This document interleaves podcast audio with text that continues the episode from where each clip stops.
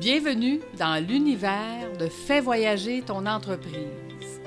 Je suis Lucie Bouchard, moi-même entrepreneur depuis plus de 30 ans et 20 ans dans le domaine financier spécialisé avec les entrepreneurs.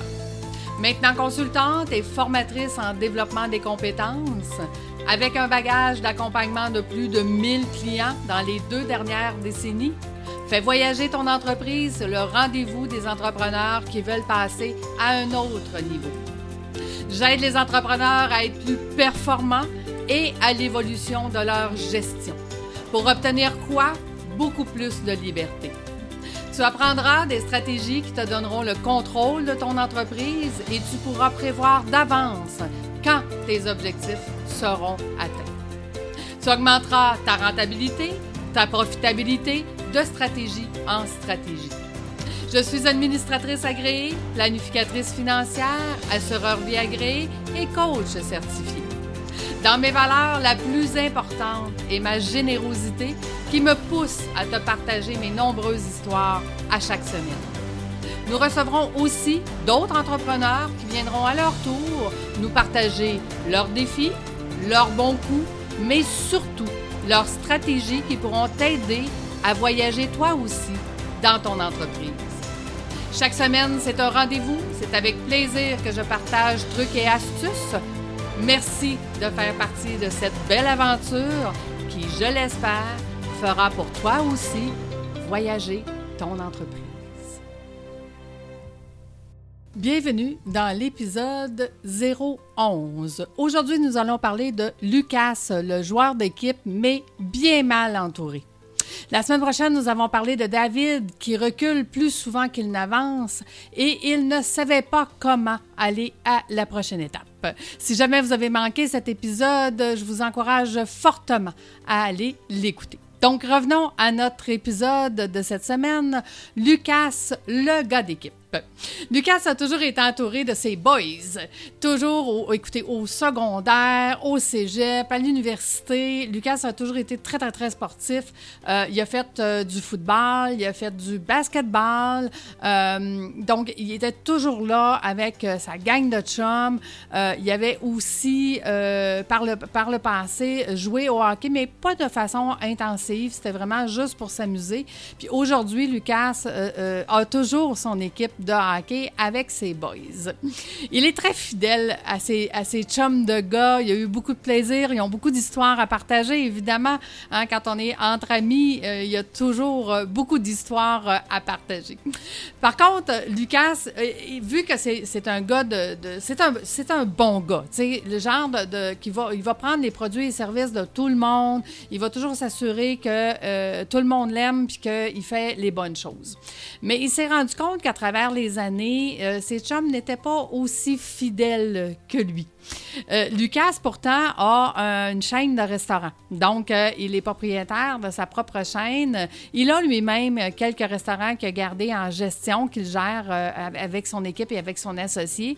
Puis, il sait très bien que sa gang de chums, pour certains en tout cas, n'ont même jamais été dans ses restaurants.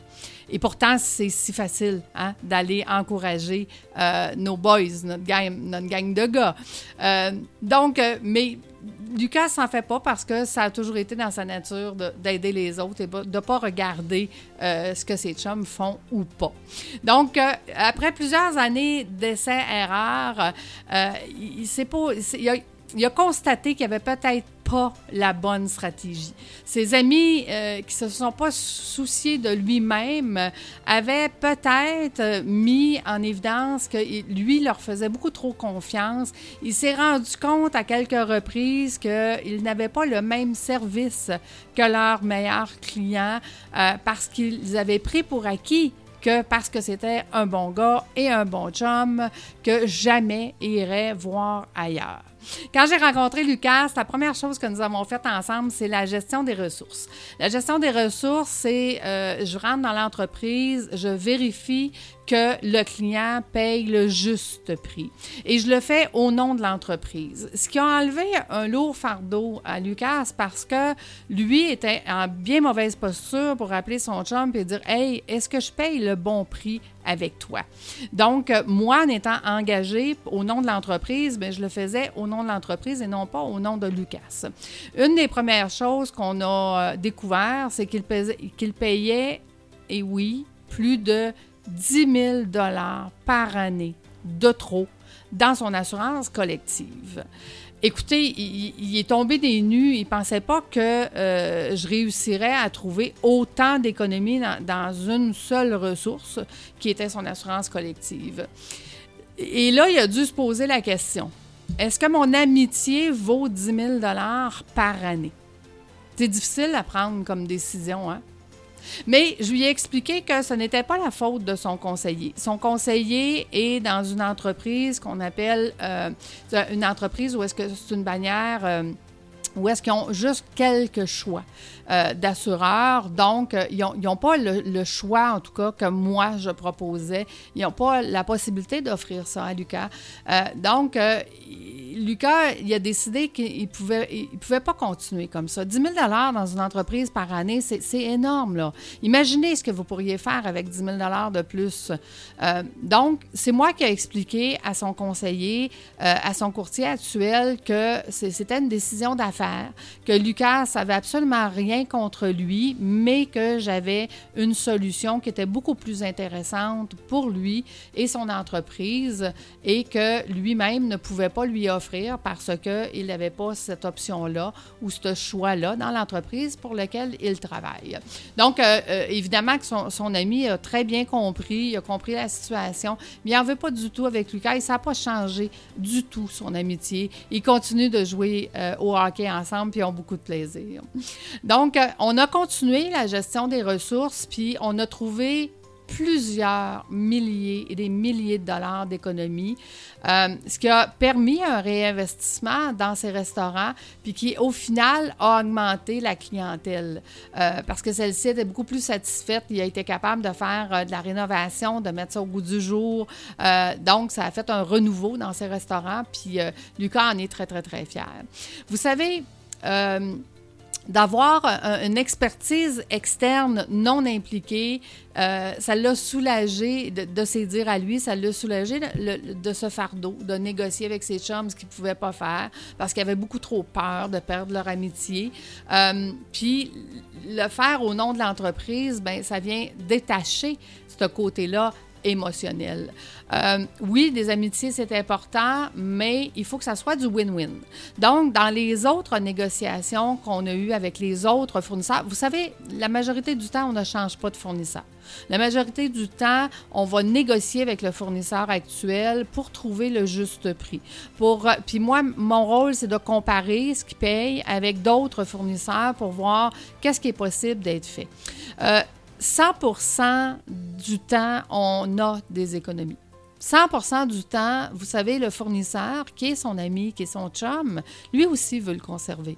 Puis notre but n'est pas de le changer on le change si on n'a pas le choix parce qu'il n'est pas capable d'offrir ce que nous, on a trouvé ailleurs.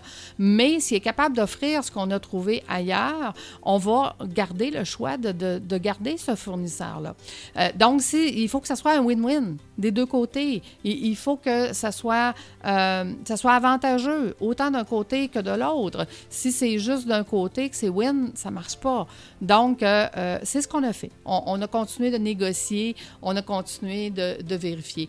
Euh, maintenant, Lucas a appris que des, contrats, ça se négocie, euh, qu'on peut ne pas changer de fournisseur, au contraire, de le garder, euh, et que si on, est, on a vraiment, mais vraiment meilleur ailleurs, puis que le fournisseur ne peut pas nous le donner, à ce moment-là, on va prendre des solutions différentes, mais ça sera des, décisions d'affaires.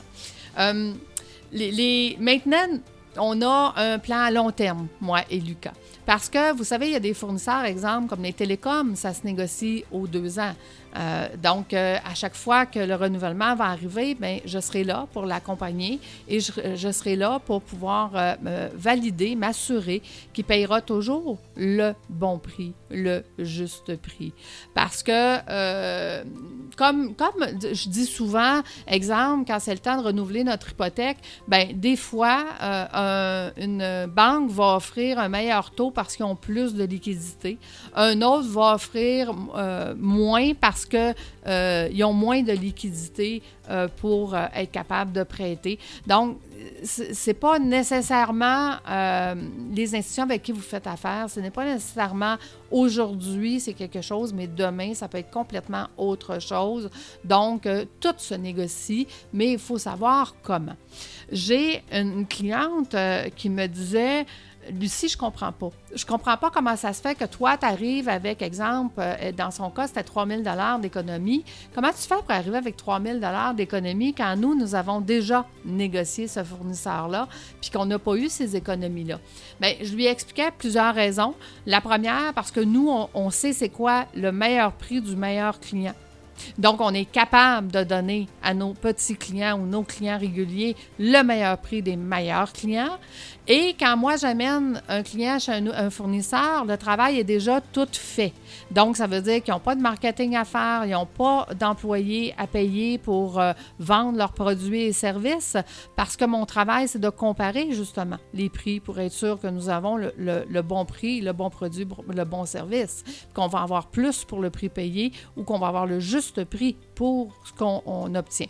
Euh, donc, elle est restée surprise de voir qu'on était capable d'avoir des choses qu'elle n'était pas capable d'avoir elle-même, même si elle avait déjà fait le travail. Je me fais souvent répondre par euh, des contrôleurs d'entreprise que oui, mais moi, je suis engagée pour faire ça à temps plein. Oui, mais exemple, quand tu appelles chez euh, Bell, Vidéotron ou Rogers ou TELUS, peu importe, quand tu appelles chez ces fournisseurs-là, ils le savent que c'est la première fois que tu appelles. Donc, ils te donneront jamais le meilleur prix du meilleur client. OK? Parce qu'ils il, regardent c'est quoi le, passé euh, de l'entreprise, puis ça fait combien de temps que tu es là, puis qu'est-ce qu'ils peuvent offrir, mais le moins possible, parce que leur but, c'est de faire le plus en plus d'argent. Sauf que nous, on sait c'est quoi le meilleur prix du meilleur client. Donc, dans notre plan à long terme, c'est ce que euh, nous avons ensemble, moi et Lucas, c'est que je vais rester là dans les 15 prochaines années et peut-être plus. je vous dis 15 parce que dans 15 ans, c'est peut-être plus moi, mais mon équipe qui va continuer de le faire. Mais euh, on va rester là pour pouvoir négocier avec lui et de le euh, décharger de ce fardeau. il a plus d'argent maintenant.